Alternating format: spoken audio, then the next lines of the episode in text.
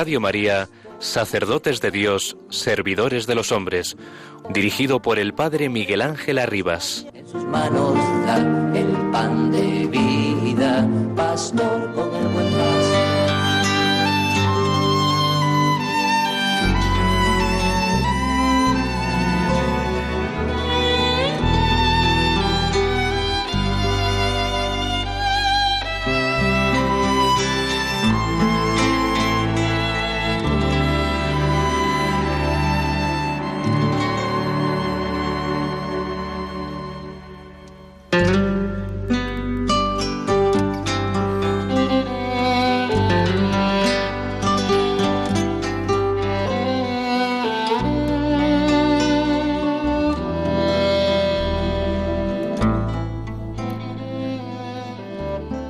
Como no se puede entender a Cristo sin el reino que Él vino a traer, tu propia misión es inseparable de la construcción de ese reino. Buscad sobre todo el reino de Dios y su justicia. Tu identificación con Cristo y tus deseos implica el empeño de construir con Él ese reino de amor, justicia y paz para todos. Cristo mismo quiere vivirlo contigo, en todos los esfuerzos o renuncias que implique, y también en las alegrías y en la fecundidad que te ofrece. Por lo tanto, no te santificarás sin entregarte en cuerpo y alma para dar lo mejor de ti en ese empeño. Papa Francisco, Gaudete Sultate, número 25.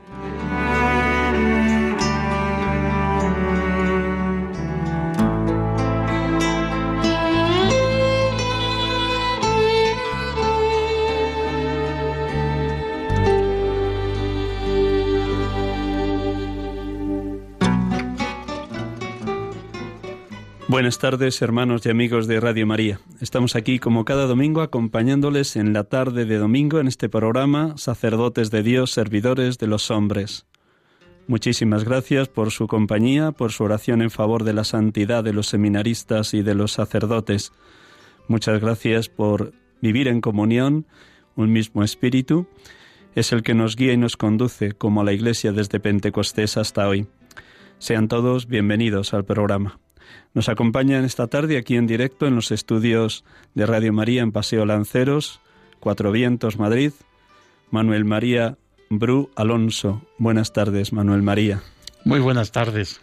Sacerdote y periodista, luego le presentaremos con mucho más detalle en todo su recorrido en los años de ministerio. Como saben todos ustedes, el programa pretende sencillamente compartir la experiencia ministerial que Dios nos ha ido regalando a los sacerdotes de su Iglesia en la historia personal de cada uno o en la historia de los grandes santos sacerdotes que han sido modelo, ejemplo y estímulo para quienes vamos detrás, como San Juan María Vianney o San Juan de Ávila, patronos del clero mundial y del clero español.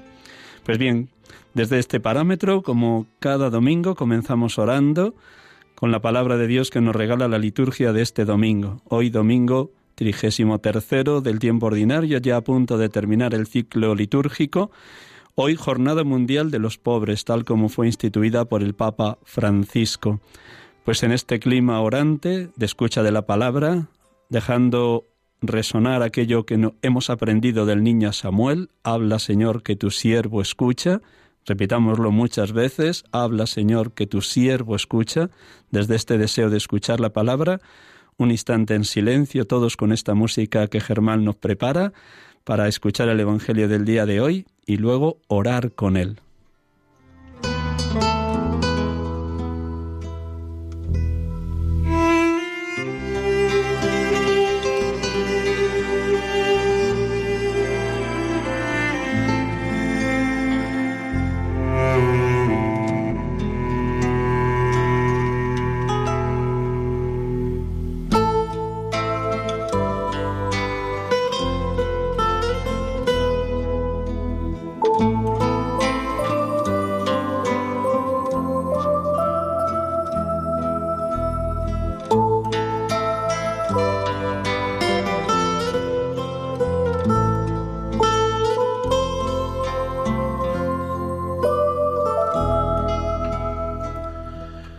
Aquel tiempo, como algunos hablaban del templo, de lo bellamente adornado que estaba con piedra de calidad y esbotos, Jesús les dijo, Esto que contempláis, llegarán días en que no quedará piedra sobre piedra que no sea destruida. Ellos le preguntaron, Maestro, ¿cuándo va a ser eso? ¿Y cuál será la señal de que todo eso está para suceder? Él les dijo, Mirad que nadie os engañe, porque muchos vendrán en mi nombre diciendo, Yo soy, o bien, está llegando el tiempo, no vayáis tras ellos. Cuando hagáis noticias de guerras y de revoluciones, no tengáis pánico, porque es necesario que eso ocurra primero, pero el fin no será enseguida.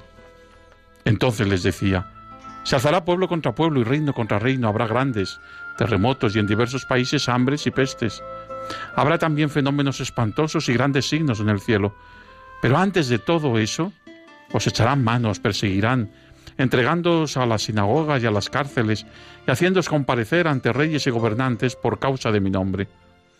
Esto os servirá de ocasión para dar testimonio. Por ello, meteos bien en la cabeza que no tenéis que preparar vuestra defensa, porque yo os daré palabras y sabiduría a las que no podrá hacer frente ni contradecir ningún adversario vuestro y hasta vuestros padres y parientes, hermanos y amigos os entregarán y matarán a algunos de vosotros, y todos os odiarán a causa de mi nombre. Pero ni un cabello de vuestra cabeza perecerá. Con vuestra perseverancia salvaréis vuestras almas.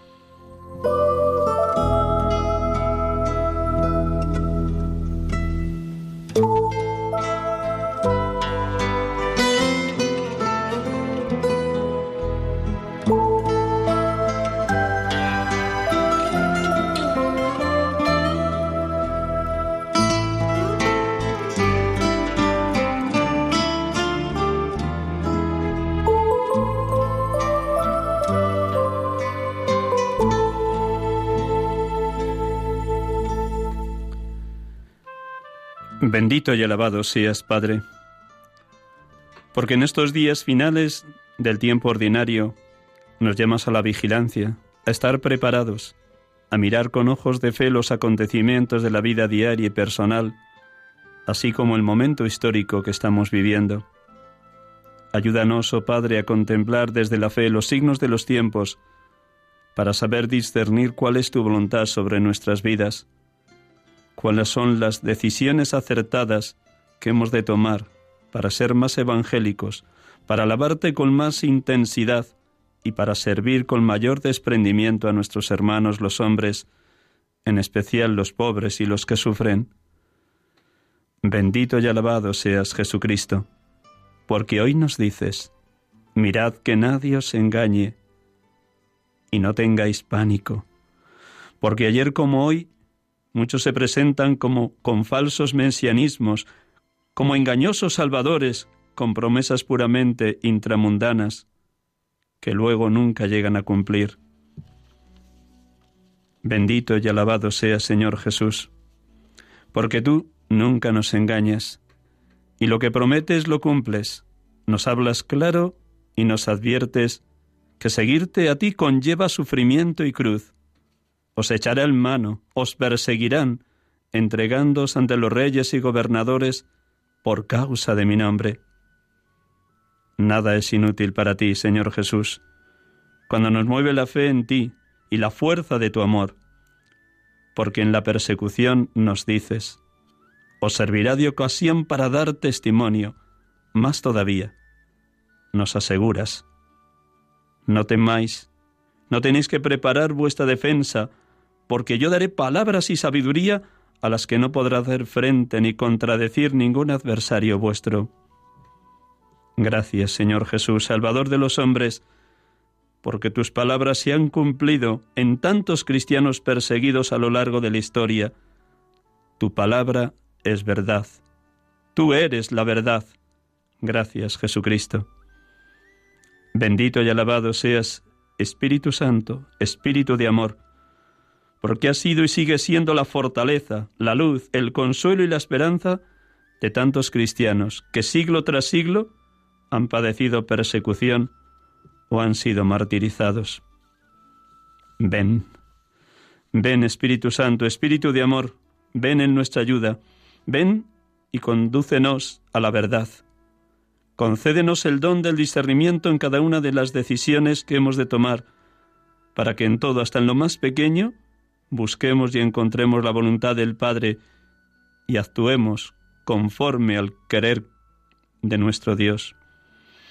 Concédenos, oh Espíritu de amor, el don de la perseverancia.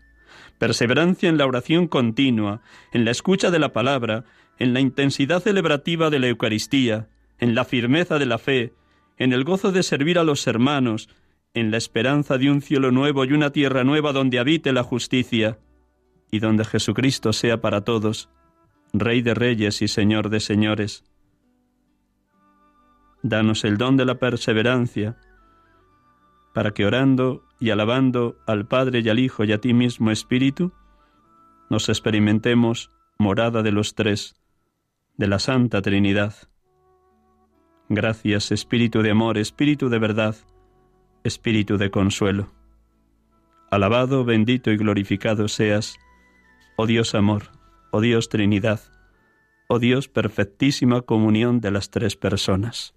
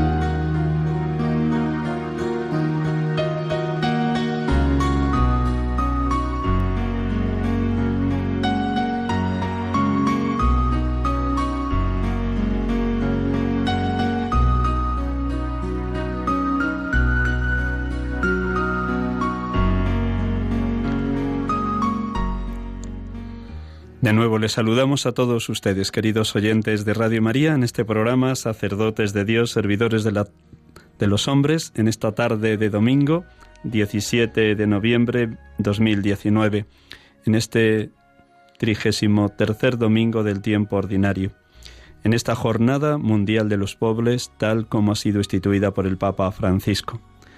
Como les decía al inicio, tenemos la dicha de tener aquí en directo a un gran sacerdote y a un gran periodista.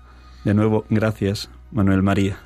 Muchas gracias a ti, Miguel Ángel. Pues nada, unas breves, breves reseñas, porque lo que importa es lo que abunda en tu corazón, porque como dice nuestro Señor, de la abundancia del corazón habla la boca, y seguro que lo has experimentado muchas veces en el ejercicio de tu ministerio, tanto de sacerdote como de periodista. Así es. Pues gracias. Manuel María Bru Alonso nació el 27 de diciembre de 1963 en Madrid. Cumplirá, por tanto, el próximo mes 56 años. Bien empleados y fructíferos en el seno de la Iglesia. Fue ordenado sacerdote el 13 de mayo de 1989 por don Ángel Suquía, entonces cardenal arzobispo de Madrid. Lleva, por tanto, 30 años en el ministerio presbiteral. Fue enviado en un primer momento a la parroquia de San Blas, en el barrio del mismo nombre, en Madrid, y allí estuvo de vicario parroquial. En 1993 se le pidió que empezara sus estudios de periodismo, que fue haciendo compatible tanto en la estancia de San Blas como luego en la parroquia de San Jorge. Estuvo estudiando esta carrera desde 1993 a 1998 y en el año 1998 fue enviado a terminar su tesis doctoral de periodismo, un año para dedicarse de lleno a esa tesis en Roma. Ya desde el inicio de sus estudios de periodismo estuvo colaborando con la revista religiosa Alfa y Omega, que muchos de ustedes seguro que leen todos los jueves. En 1999 fue nombrado delegado de medios de comunicación social de la Archidiócesis de Madrid hasta el año 2006.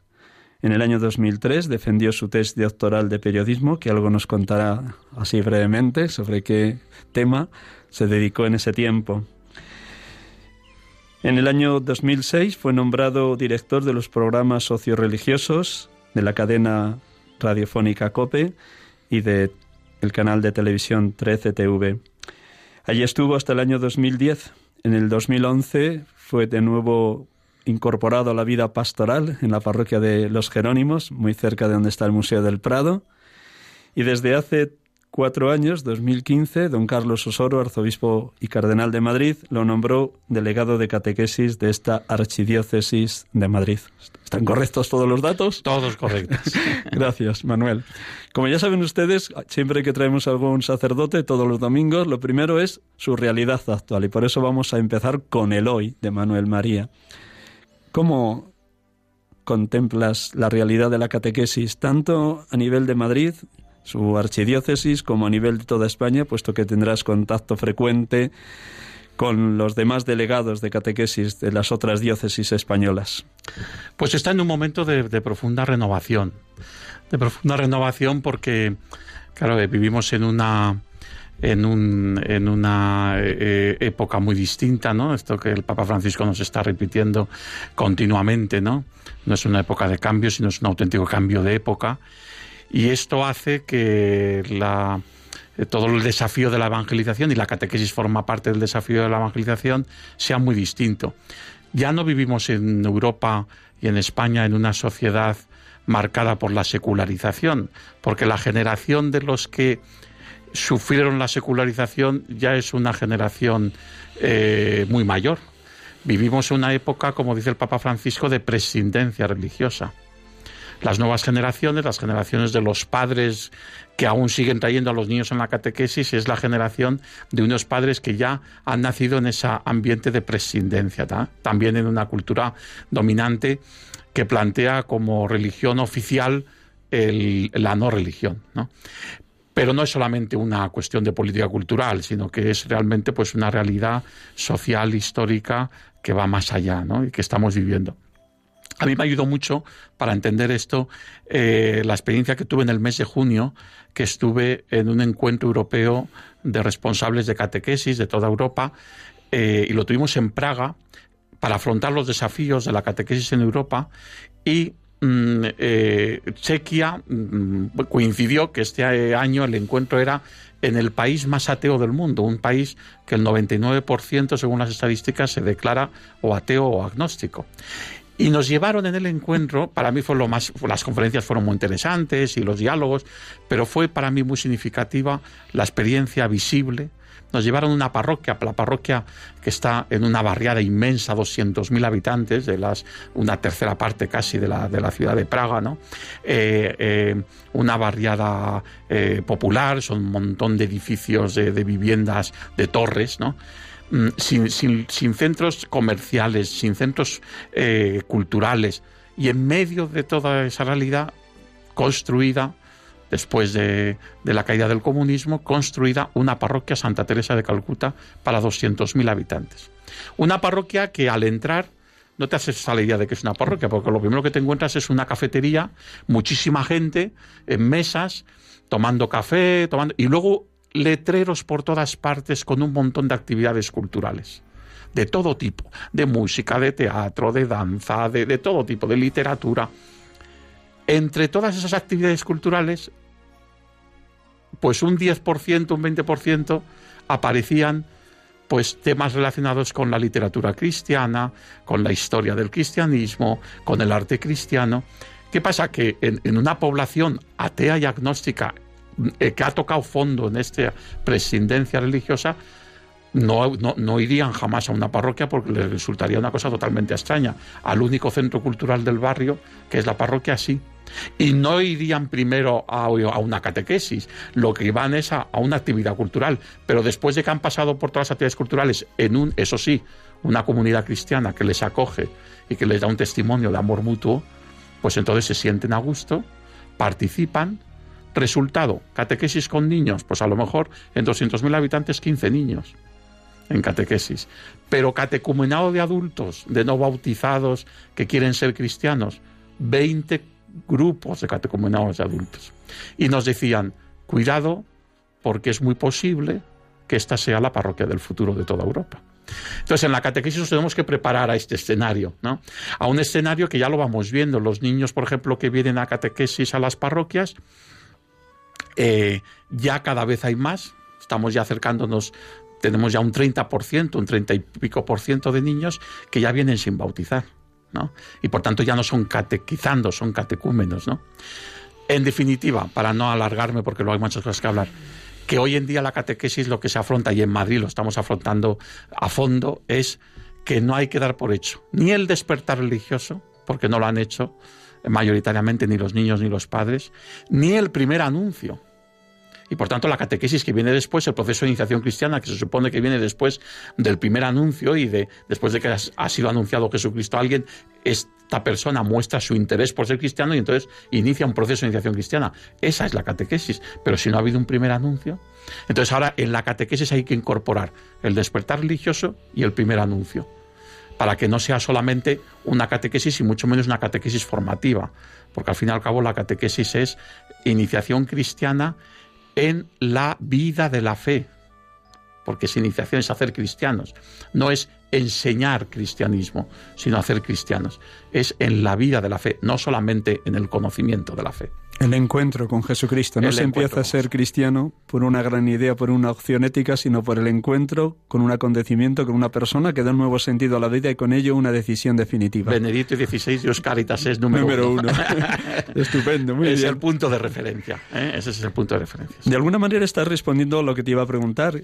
¿Qué retos tiene la delegación diocesana de catequesis? Ya algunos los has dicho, desde el despertar religioso, porque el 30% de los niños son catecúmenos y no catequizandos me imagino que también un reto y fortísimo será la formación y la ayuda a los catequistas. ¿Cuáles son esos retos actualmente Mira, para una ciudad grande como Claro, Madrid? claro. Las delegaciones eh, de catequesis en las diócesis, la catequesis se hace en las parroquias y la vida de la catequesis es en las parroquias y cuidado, y también y aquí hay que superar a veces ciertos prejuicios o ciertas disputas eh, en los colegios, dice el directorio general de catequesis, en los colegios donde realmente se viva la comunidad cristiana, es decir, donde hay celebración dominical del Día del Señor, donde hay grupos familiares, entonces ahí hay una comunidad cristiana, ahí puede darse un proceso de iniciación cristiana, no solamente en las parroquias, ¿no? Pero vamos, fundamentalmente es en las parroquias. Entonces, ¿qué pasa? Que en las parroquias eh, el, son las que atienden la catequesis y a los catequistas, pero la diócesis está para hacer un servicio doble, uno de coordinación, de comunión y luego también subsidiario. Donde la parroquia no llega que esté la diócesis eh, por el principio de subsidiariedad para, para ayudar. Y, nosotros, y las, las, delegaciones hacen dos trabajos, un trabajo con los catequistas y un trabajo con la catequesis. El trabajo con los catequistas es sobre, sobre todo formación, mm, eh, acompañamiento espiritual a los catequistas, eh, porque lo importante del catequista es que tenga una profunda experiencia de Dios, porque lo importante de la catequesis es el catequista y su testimonio personal. ¿no? Y luego está la catequesis. La catequesis depende de cada diócesis y de cada situación, tiene más trabajo, ¿no? Nosotros ahora tenemos un trabajo inmenso. ¿Por qué? Porque don Carlos Osoro, nuestro cardenal arzobispo, nos pidió hacer una renovación de toda la catequesis, ¿eh? de los criterios, de los procesos, de los itinerarios, de los materiales o los recursos. Y entonces nosotros estamos imbuidos en este trabajo. Y yo estoy muy contento sobre todo, y lo está eh, los vicarios y los obispos auxiliares y por supuesto el cardenal arzobispo, por una cosa que está siendo una experiencia muy interesante, que es que se creó eh, desde hace cuatro años un equipo de expertos, un equipo de expertos plural, donde hay mm, teólogos especialistas en catequesis, pero digamos de, de, escuelas diferentes, donde hay una presencia de catequistas, de párroco, de, y, este equipo es el que está trabajando en este proceso de renovación. Entonces es un trabajo de comunión muy interesante el que se está haciendo, ¿no? Con mucha sabiduría, pero también eso con, con el, enriquecimiento de muchos puntos de vista, ¿no? Y fruto de este trabajo, pues estamos preparando unas orientaciones, un borrador de orientaciones diocesanas para la catequesis, pero sobre todo se han elaborado como un, unos, unos criterios, 10 grandes criterios de renovación de la catequesis y a partir de esos grandes, diez grandes criterios se está elaborando también, se ha hecho ya un plan de itinerario de iniciación cristiana. Por ejemplo, en el itinerario de iniciación cristiana, que es muy sencillo, despertar religioso, que es previo a la iniciación, primera infancia, segunda infancia, adolescentes y jóvenes. Luego, por supuesto, está el catecumenado de adultos, pero ese ya es un itinerario independiente, ¿no? Porque se inicia a otra edad, ¿no? Entonces, en este proceso completo de iniciación cristiana, una cosa por ejemplo, que estamos, estamos intentando enseñar a los catequistas y a los curas, que a veces son los, más, los que más les cuesta, ¿eh? aprovecho en este programa para sacerdotes, para recordárselo también a mis compañeros sacerdotes, que es que estamos intentando cambiar el lenguaje. No decir ya nunca más catequesis de primera comunión o catequesis de confirmación, porque ya les estamos diciendo que en cuanto reciban la, el sacramento ya se pueden ir a casa, porque ya, ya les estamos marcando una finalidad. ¿No? Y entonces se convierte en, en el, en, en el máster de primera comunión o en el máster de confirmación. No, catequesis de iniciación cristiana en distintas etapas, ¿no? Entonces, yo les digo a los catequistas, cuando un compañero vuestro diga catequesis de primera comunión, catequesis de confirmación, le dais un coscorrón. Y si es un sacerdote, dos coscorrones porque tiene doble delito. Totalmente de acuerdo. Ha señalado antes dos claves que ya los grandes catequetas de la historia han señalado, entre ellos, me acuerdo ahora porque leí mucho de él, San Manuel González, el obispo del Sagrario abandonado, con esa cartilla del catequista. Y él decía, como han dicho otros grandes catequetas, Dame un catequista con experiencia de Dios y cambiaré el mundo. Ha señalado dos realidades. Por un lado, que ojalá todos los catequistas, fueran de niños, adolescentes, jóvenes o adultos, tuvieran una experiencia de Dios transformadora y transformante, que irradiaran parresía, con la misma audacia de los primeros cristianos en el día de Pentecostés. Y señalabas para ello la importancia del acompañamiento. Me imagino que desde la delegación acompañar a todos los 7.000 catequistas de Madrid imposible, pero sí estás apuntando la importancia de que los sacerdotes u otros catequistas expertos que pudieran ser consagrados o consagradas hicieran esta tarea del acompañamiento espiritual de los catequistas. ¿Cómo ves este reto desde la delegación? Pues lo veo que es el reto más importante. Es el reto más importante porque además tiene un efecto doble. Por un lado, este acompañamiento tiene frutos en la vida personal del acompañado y por otro lado le sirve al acompañado a tener escuela para ser él también acompañante, porque el Papa Francisco marca una clave muy importante en Evangelii Gaudium para la catequesis, y es que él dice que él quiere que sea una catequesis mistagógica. Es decir, en la que el catequista haga las veces del mistagogo. En el catecumenado antiguo, el mistagogo en realidad era el que sustituía al catequista. El catequista había acompañado personalmente al catecúmeno hasta la vigilia pascual en la que recibía los sacramentos de la iniciación cristiana, pero a partir de la noche del sábado santo ya el, que le acompañaba al neófito ya no era el catequista, sino el mistagogo. Era como una persona que la comunidad le decía, mira, aquí les acompañamos todos a los, a los nuevos, pero por si acaso se nos despistamos que haya, tú te responsabilizas de, de este, y tú de este, y tú de este, ¿no? Y la idea del mistagogo es el que lleva de la mano a Dios, a los misterios de Dios, al misterio de la liturgia del domingo, al misterio de los sacramentos, de... Entonces, esa labor, lo que nos dice el Papa Francisco es, no, no, esa labor hay que hacerla desde el primer día en que llega un niño o un adulto a la catequesis, ya el catequista tiene que ser alguien que lo que hace es que le toma de la mano y le acompaña personalmente, ¿no? No es una tarea escolar de grupo, no es una tarea, es una tarea de acompañamiento personal, aunque luego se hagan actividades y sesiones de grupo, pero lo importante es este acompañamiento, con lo cual la mejor manera para que el catequista sea acompañante es que esté bien acompañado. Desde esa experiencia de Dios del catequista, se está poniendo en marcha en muchas parroquias en toda España, pero fundamentalmente Valencia, Madrid, los oratorios. Ahora nos vas a contar en qué consisten, porque así se va descubriendo que el catequista que tiene fuerte experiencia de Dios tiene que introducir al niño en la experiencia orante, en la experiencia de la presencia de Jesús en el sagrario, en la experiencia de escuchar el Evangelio como algo que está aconteciendo hoy, San José de Calasán y otros grandes santos que fueron también catequistas de niños, desde su sencillez, también introducían a los niños de su época en ese interés, en esos deseos de, tener una experiencia fuerte orante de Dios. ¿Qué son los oratorios, Manuel? Los oratorios es una experiencia magnífica. Fíjate, fue la única indicación que a mí me dio don Carlos cuando me nombró delegado de catequesis. Me dijo, no te olvides de los oratorios. Él venía, claro, como todo el mundo sabe, de Valencia, que desde luego en Valencia están significando una aportación muy positiva para la catequesis. Entonces yo pues me lo tomé en serio y empecé a conocer la experiencia. Había oído hablar, pero no, reconozco que no la conocía entonces suficientemente, a conocer la experiencia de los oratorios. Me llamó la atención ya desde el primer momento una cosa, y es que fui descubriendo, yendo a los arciprestazgos, a las reuniones de arciprestazgo, donde se reúnen los párrocos de, de una misma zona, fui descubriendo eh, un interés muy grande y una experiencia muy positiva de los oratorios en sacerdotes de estilo pastoral muy distinto, ¿no? Y dije, ah, pues esto ya es un signo interesante, ¿no? lo que pasa es que los oratorios es una experiencia magnífica, es una experiencia mm, que tiene una metodología pero es una metodología del espíritu, no es una metodología puramente pedagógica, aunque tiene mucha sabiduría pedagógica, pero es una metodología del espíritu. Tiene parte de una fe a ciegas en que los niños no tienen que encontrar a un Dios que no conocen, sino que tienen que descubrir al Dios que ya está con ellos desde siempre. Está con ellos ya, está en ellos ya. Y ellos tienen, por ser niños precisamente, una mm, capacidad en su inocencia mm, mucho mayor que la de los jóvenes y la de los adultos para conectar con Dios personalmente y en grupo.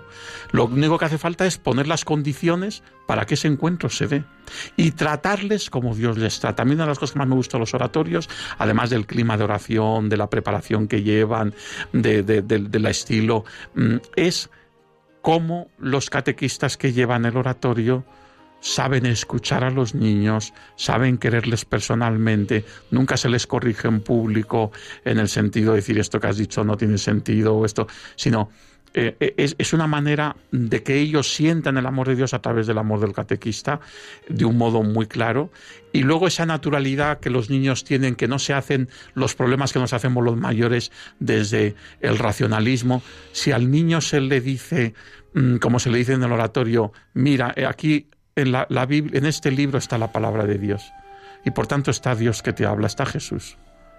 Y quieres abrazar a Jesús, quieres besar a Jesús, y el niño no se hace ningún problema en darle un beso a la Biblia y en abrazarla a la Biblia con sus brazos. Eso a un joven, a un adulto es más difícil a un niño y esa experiencia cuando la hacen les marca para toda la vida. ¿no? Entonces, los oratorios es una experiencia magnífica. Lo único que hemos hecho nosotros eh, desde la delegación en Madrid es que en lugar de que los oratorios sea mm, nuestro plan es que en lugar de que sea una cosa aparte de la catequesis, es introducir la dinámica de los oratorios en el centro de todo el proceso catequético y por tanto en el centro de cada unidad catequética. De hecho, mañana tengo una reunión con el Padre Carbo en Valencia, mañana salgo temprano a Valencia para ultimar eh, un programa de esta inclusión de los, de los oratorios en, los en las catequesis de infancia, de primera y segunda infancia. Me imagino que esa experiencia de Dios que van descubriendo los niños en el tú a tú con Jesucristo a través de los oratorios la van transmitiendo a sus padres, incluso a los padres más alejados de la fe. Luego el niño se convierte indirectamente en catequista de los padres. Eso lo decía muy bien también San Enrique de otro gran catequeta y patrono de los catequetas de España, que a través de los niños él quería llegar a los padres. También es otro de los grandes retos de la catequesis hoy, ¿no? Totalmente. De hecho, esta ha sido la clave que nos ha orientado, nos ha inspirado para preparar el despertar religioso en la diócesis. El despertar religioso que hemos eh, presentado hace un mes en el encuentro diocesano de catequistas es una propuesta para que los arciprestazgos en Madrid que vean que los niños necesitan el despertar religioso donde, donde lo vean, porque también aquí hay una gran variedad. Hay, hay parroquias que hace cinco años venían sin el despertar religioso los niños mayoritariamente y gracias a Dios hoy mayoritariamente vienen con el despertar religioso. ¿Por qué? Porque vienen em, niños emigrantes de América que podrán necesitar incluso el primer anuncio y por supuesto la catequesis, pero vienen de una cultura donde el despertar religioso la han mamado desde pequeños en el ambiente en el que están. ¿no? O sea, por eso hay que hacer un discernimiento. Pero donde hace falta despertar religioso, ¿qué es lo que hemos hecho? La propuesta es muy sencilla. Oratorios de las presencias de Jesús para los niños y catequesis para los padres, pero unas catequesis para los padres que tiene, miran en la experiencia que hacen los niños en el oratorio. De tal manera que sea a través de ese catequesis con los padres, sean los oratorios los que les lleve a los padres a despertar o a volver a despertar, no a despertar por primera vez, pero a veces despertar por segunda, por tercera, ¿no? Ante una religiosidad dormida, ¿no? Entonces, bueno, pues es una experiencia muy interesante, sobre todo porque son unas catequesis con padres pensadas en padres alejados, o mejor que alejados, como dice el Papa Francisco, lejanos, porque ya cuando decimos los alejados, parece que han estado y se han ido, y los hay, pero la mayoría no han estado nunca simplemente están lejos porque nunca nos hemos acercado lo suficientemente a ellos, ¿no? Entonces, nosotros se trata de acercarnos a estos padres lejanos de la fe, que a veces vienen a, traen a los niños por razones sociológicas o por lo que sea, bueno, y poderles ofrecer la experiencia cristiana. Muchísimas gracias, Manuel. Estaríamos todo el programa hablando de la catequesis, pero tengo que aprovechar que tengo delante un sacerdote y un periodista. Y no me puedo privar de que también compartas con los oyentes de Radio María de este programa, sacerdotes de Dios, servidores de los hombres, tu experiencia de sacerdote y de periodista. Muy brevemente, ¿cómo ocho años después de, de ser ordenado surge el estudio del periodismo. ¿Por qué? ¿Fue algo que nacía desde dentro de ti? ¿Fue algo que te se propusieron desde fuera? ¿Cómo nace el.? Para mí fue una sorpresa. Yo estuve en esos años en San Blas, estuve unos meses haciendo una escuela de espiritualidad en, Florencia, en Lopiano, con, con el movimiento de los focolares, y a la vuelta ya me llamó por teléfono el director espiritual entonces eh, mío y que era director espiritual del seminario, don Francisco Pérez, hoy arzobispo eh, de Pamplona, me llamó y me dijo, en cuanto llegues te, tenemos que hablar, que tengo que, que proponerte una cosa y yo no sabía qué era, una sorpresa. Y la, propuesta era que había hablado con don Ángel Suquía, después de haber hablado con Monseñor Javier Martínez, el, actual arzobispo de Granada, eh, que entonces era obispo de Madrid, y la propuesta era que estudiara periodismo, mientras seguía en San Blas. ¿no?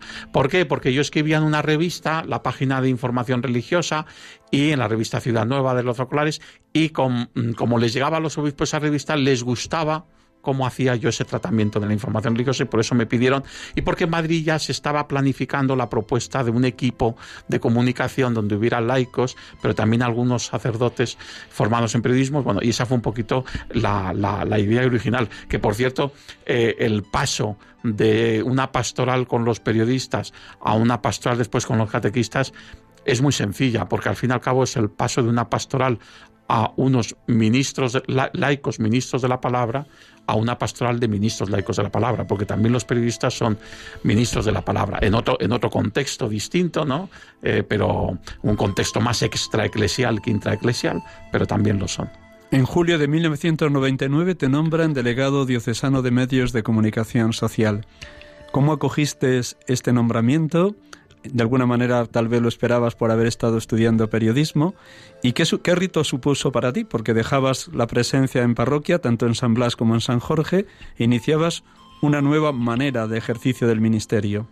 Pues un ejercicio del ministerio que también era precisamente eh, yo mi principal interés y, fue bien acogido por parte de, del entonces arzobispo, de Monseñor Antonio María Rocco Varela, desde luego cardenal Rocco Varela, fue la idea de que además de todo el trabajo que hacen todas las delegaciones de medios, de oficina institucional de medios, de atención a los periodistas para la información religiosa de la diócesis, que la delegación de medios fuera también un ámbito de pastoral para, para, el mundo de los medios. Y cuando digo el mundo de los medios no me refiero solamente al mundo de los periodistas, que por supuesto, sino también a el mundo de los laicos en general en tanto en cuanto usuarios de los medios. Entonces empezamos ahí una serie de actividades, de encuentros diocesanos de medios de comunicación social, de una, tarea pastoral que yo creo que fue muy interesante y, también en ese momento fue cuando surgió en, eh, la iniciativa de la Fundación Crónica Blanca,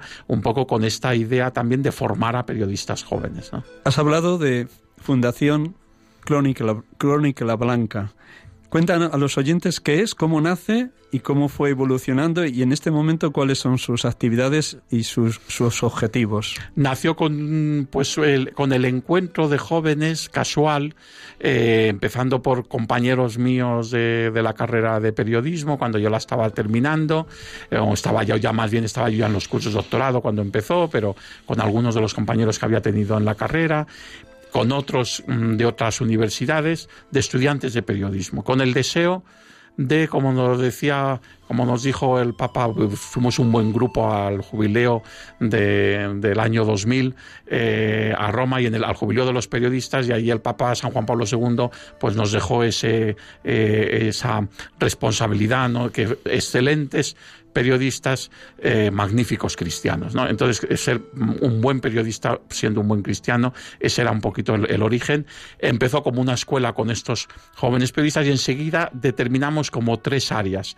Comunidad, comunidad de periodistas cristianos, en aquel momento jóvenes, ahora ya, todos ellos casados conmigo, pues ya, ya hay varias generaciones, ¿no? Escuela, ámbitos de formación. Empezamos con cursos de verano con la, con, la Universidad San Pablo CEU, luego otro tipo de iniciativas. Estuvimos durante varios años haciendo un máster de periodismo social, etcétera. Y taller. En taller hemos hecho muchas cosas, desde eh, la dirección de la revista del Banco de Alimentos, ayudas a instituciones en temas de comunicación, pero ahora la tarea principal que tenemos es la productora audiovisual de la Fundación Crónica Blanca, que estamos haciendo vídeos para muchas instituciones eclesiales que nos piden, mm, Caritas, Conferencia Episcopal con el tema de migrantes, con la, Diócesis de Madrid, eh, eh, pero también incluso algunas instituciones no, no, no religiosas también asesoramiento técnico en, técnica de imagen y sonido. Bueno, pues estamos eh, trabajando. Hemos, eh, se han hecho eh, en algún momento programas aquí en, esta emisora, en Radio María, ¿no? Noticias solidarias, estuvo haciendo durante mucho tiempo. Bueno, todo eso son labores que se han hecho hacer, se han ido, han ido saliendo de la Fundación Crónica Blanca, que ahora está en un momento de poca, de, de actividad escasa, pero con muchos proyectos de futuro. Muy breve, porque estaríamos una hora entera con esta pregunta. Gozos y dolores de tus años de director de, de, la, de la sección de los programas socioreligiosos de COPE. Para mí el paso por la cadena COPE y por, pues, entonces era Popular Televisión antes de que se hiciera 13, yo ya desde que soy 13 ya no estuve, porque yo estuve justo hasta el final de Popular Televisión. Eh, mi experiencia de esos pocos años fue muy intensa, fue un trabajo muy intenso, aprendí muchísimo, ¿no? Porque no, eh, eh, estar en un consejo de dirección de una radio y de una televisión no te lo enseña ningún máster, es decir, que yo aprendí muchísimo, tuve la ocasión de trabajar con magníficos profesionales de, los medios, de conocer a fondo lo que significa unos medios de comunicación de la Iglesia, pero generalistas, pero lógicamente también muchas dificultades, muchos problemas. ¿no? Me tocaron los peores años de, de, la, seguramente de la historia de, de, estos medios de comunicación de la cadena COPE y fueron años duros y yo creo que sufrimos todos. Yo desde luego sí sufrí mucho aquellos años, pero bueno, es un sufrimiento por el reino de Dios que en el que estaban también las muchas equivocaciones de otros, pero también mías. Es decir, aquí mm, todos tuvimos nuestra... Pero bueno, yo aprendí mucho y aprendí sobre todo ya no solamente sobre la paz, sobre la evangelización a través de los medios, o sobre qué tiene que ser, cuál tiene que ser la identidad de un medio de comunicación de la Iglesia. Por supuesto, todas esas cosas aprendí mucho, pero sobre todo aprendí eh, a vivir la, la experiencia de la cruz de la Iglesia en su, en su vida en su vida de la evangelización, ¿no? Donde, donde Dios también nos prueba a la Iglesia continuamente y nos prueba a cada uno, ¿no? Vamos a dar paso a los oyentes, pero te dejo una pregunta mientras llaman. ¿Qué te está pidiendo el Señor hoy como sacerdote. Te la dejo ahí, pero déjame que deje el teléfono de Radio María. Me parece que casi todos los oyentes lo tienen, pero por recordárselo a alguno. A partir de ahora, como todos los domingos, pueden ustedes llamar, hacer alguna pregunta a Manuel María. El teléfono directo de Radio María es 91 005 94 19. Repito, 91 005 94 19. Pues mientras se animan a llamar y Germán recoge las llamadas, le, dejo el paso de nuevo a Manuel María para que nos responda a esta pregunta. ¿Qué te pide el Señor hoy como sacerdote, Manuel?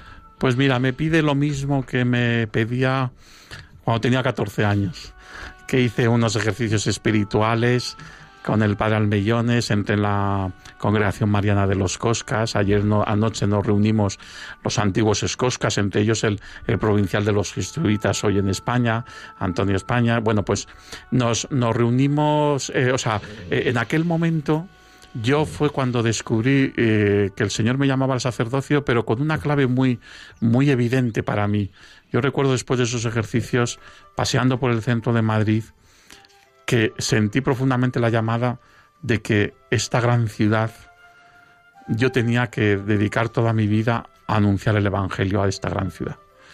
Eso es lo que ha sostenido mi ministerio, esta ilusión sacerdotal durante estos 30 años, en, allí donde he estado, en una parroquia de un barrio, en los medios de comunicación y ahora pues a través de la, a través de la catequesis. ¿no? Entonces, yo ahora me veo, eh, aunque sea pues, con casi con 55 a punto de cumplir en un mes 56 años, me veo con la misma ilusión que cuando tenía 14 años mm, de responder a la llamada del Señor a evangelizar esta gran ciudad, a evangelizar en el fondo este, este mundo que, Dios nos ha dado. Muchísimas gracias. Creo que ya tenemos una llamada que nos va a pasar Germán y, pueden llamar el resto de, de oyentes, como cada domingo. Muy bien. Buenas tardes, Juana. Buenas tardes. Dios te bendiga, hermana. casi no te oímos, casi no te oímos. A ver, ponte bien en el teléfono. A ver, apaga la radio, que si no hay, hay, interferencias. ¿Me oyes? Juana. Dime, dime, dime, dime. Que yo creo que tenía que haber mucha más catequesis de adultos y comunidades porque es muy preciso para, para que haya vida parroquial y vida de, en el Señor. Si no, lo otro, una catequesis cada 15 días o una reunión cada no sé cuántos, y eso no, no, deja, no deja mucha huella. Muchísimas gracias, Juana. Te va a responder aquí Manuel María, nuestro delegado diocesano de catequesis. Pues Juana, en todos los frentes que tiene la Iglesia como el de la catequesis es verdad que nos queda muchísimo por hacer y que hacemos mucho menos de lo que hace falta, ¿no? También el de la catequesis. Pero sí me gustaría distinguir. Cuando hablamos de catequesis hablamos de catequesis de iniciación cristiana por un lado o catequesis ocasionales, ¿no? Por ejemplo, las catequesis que da el Papa los miércoles, ¿no? Las catequesis ocasionales son para el mantenimiento en la fe, para la formación permanente, que necesitamos todos los bautizados hasta el último día de nuestra vida, ¿no?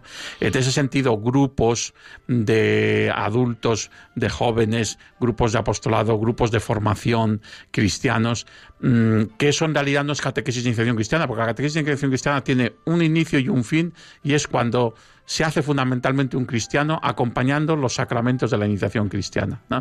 Eh, lo demás es mm, catequesis ocasional o es eh, formación en la fe da igual, en tanto en un ámbito como en otro, estoy de acuerdo contigo que tenemos que ofrecer más. Los catecumenados de adultos es según la demanda de mm, adultos que han tenido el primer anuncio ya, y que lo que quieren es hacerse cristianos y entonces necesitan hacer un catecumenado. Pero luego hay muchos adultos ya bautizados, ya a lo mejor con sus tres sacramentos de la iniciación cristiana hechos, pero que lo que necesitan es poderse acercar a una comunidad cristiana y formarse en la fe. En todo caso, nunca la catequesis tiene que ser unas sesiones sueltas. Incluso la catequesis de iniciación cristiana lo menos importante a lo mejor es las 45 minutos a la hora de catequesis, sino que la parroquia con los catequistas acogen a los niños, adolescentes y jóvenes y toda la comunidad parroquial es la que se involucra en su iniciación cristiana, a través de la vida de la parroquia, de las celebraciones, de las excursiones, de un montón de cosas que puede hacer la parroquia. Lo importante es que los niños se sientan ya eh, atraídos por esa gran familia de la Iglesia que eh, se hace presente y concreta en una comunidad parroquial. Muchas gracias, Manuel. Una segunda llamada. Pilar, buenas tardes desde Bilbao. ¿Qué nos quieres compartir o preguntar a Manuel María? compartir. Buenas tardes, padre. Sí, que estaba diciendo a su compañero que sí que rezo desde hace muchos años novenas al Sagrado Corazón de la Virgen, al, Espíritu bueno, y a algún santo también. Entonces, que me siento muy escuchada y animada cada día más. De problemas ninguno. Muchísimas gracias. Pues no dejes de orar para hacer eco de aquello que dice eh, San Lucas cuando presenta la parábola de la viuda y el juez inicuo. Es necesario orar siempre sin desfallecer, porque el Señor nos escucha. Muchísimas gracias, Pilar. Damos paso a una tercera llamada, sí. Muy buenas tardes, Inés, desde Toledo. ¿Qué nos quieres compartir o preguntar? Buenas tardes, padre.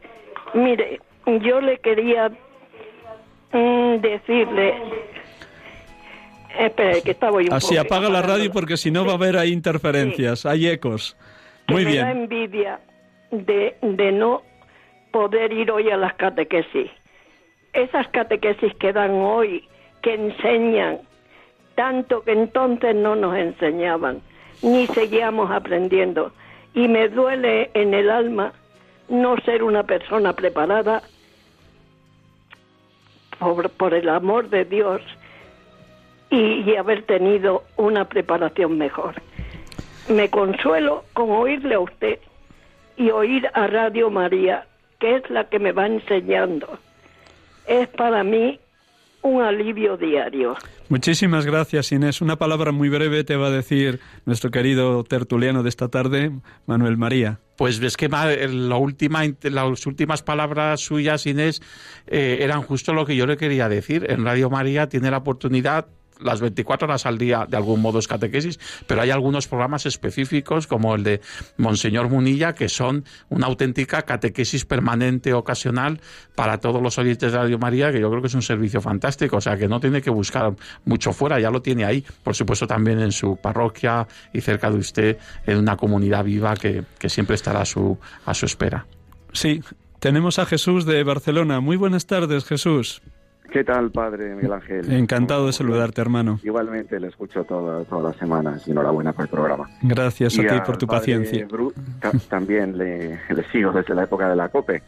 Ah, nada, quería preguntarle muy brevemente, como, como hijo de parlamentario, el padre Manuel María, ¿y qué, cómo, ¿cómo ve el panorama político en la actualidad y la posible presencia ante esta laicidad tan imperante de, bueno, de las ideas cristianas en, en la hora actual, padre? Bueno, normal- normalmente los sacerdotes y menos en un medio de comunicación no solemos hablar de, de las cuestiones políticas, ¿no? Ahí es vuestra misión, la de los laicos, que estáis allí en la, en la primera línea de la responsabilidad de la vida pública, los que tenéis que, que la misión, ¿no? De, de este compromiso con la vida pública. Nuestro compromiso con la vida pública y el de los sacerdotes, pues es el de, el de la formación, el de colaborar en la formación de los laicos y el de alentar también a no tener miedo, como nos dice el Evangelio de este domingo, y a saber, eh, bueno, pues buscar con esperanza siempre eh, los caminos de, de, bueno, de poder construir el reino de Dios, de poder, mm, el, el reino de Dios lo construye Él, pero mm, por lo menos facilitarle eh, con la transformación social de nuestro mundo, pues para que sea un mundo más justo y, que lo sea en todos sus niveles y en todos sus órdenes. Entonces aquí, bueno, pues el que el que mi padre haya sido parlamentario no es secundario, ¿no? Porque porque eso forma parte pues de la de la historia familiar de cada uno.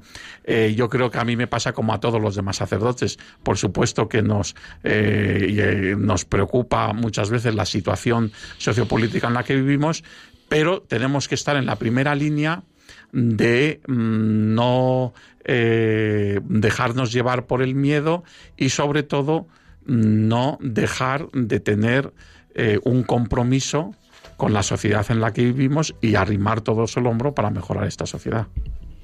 Muy Muchísimas bien. gracias, Manuel María. Vamos a terminar brevísimamente el último minuto con permiso de Germán y luego despedir el programa. Como siempre, terminamos con un momento de oración muy sencillo. Hoy se lo dirigimos a nuestra Madre, a la Virgen María, como el domingo pasado también rezábamos a la Virgen de Satanudos, que todos necesitamos en nuestra vida personal, familiar y pastoral, que la Virgen nos ayude a desatar los nudos que nos esclavizan, pero hoy es en torno a las bienaventuranzas. Un instante brevísimo de música para entrar en clima de oración y terminamos con esta oración sencilla.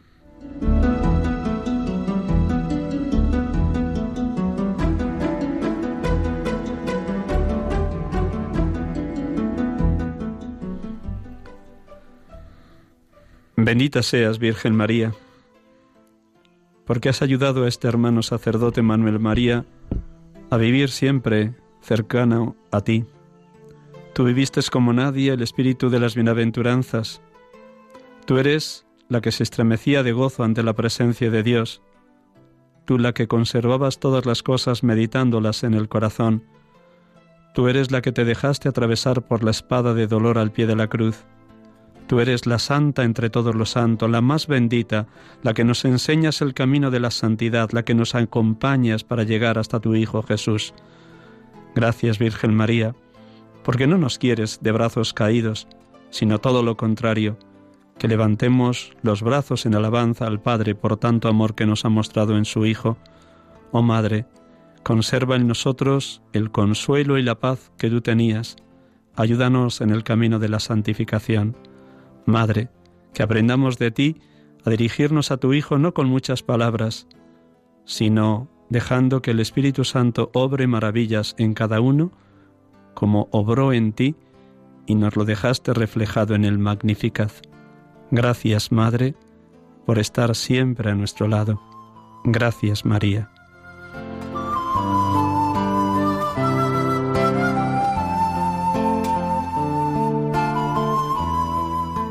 Bueno, muchísimas gracias Manuel María. Nada más le recuerdo a todos ustedes que nos ha acompañado esta tarde maravillosamente bien en este programa, Sacerdotes de Dios, Servidores de los Hombres, Manuel María Bru, sacerdote de la Archidiócesis de Madrid, que fue muchos años delegado de medios de comunicación y que ahora mismo es el delegado de catequesis de nuestra diócesis, periodista y sacerdote, sacerdote y periodista un comunicador nato. Gracias, Manuel.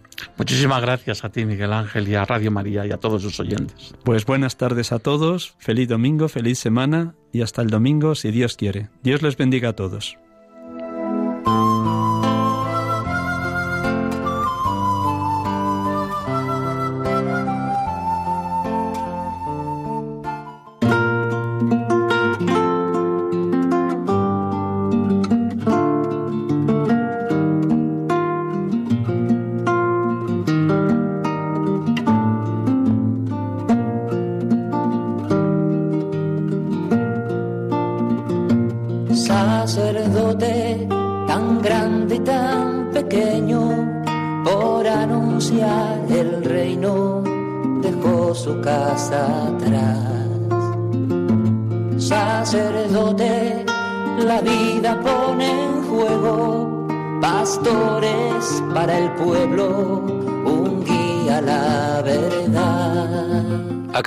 Escuchar el programa Sacerdotes de Dios, Servidores de los Hombres, dirigido por el Padre Miguel Ángel Arribas.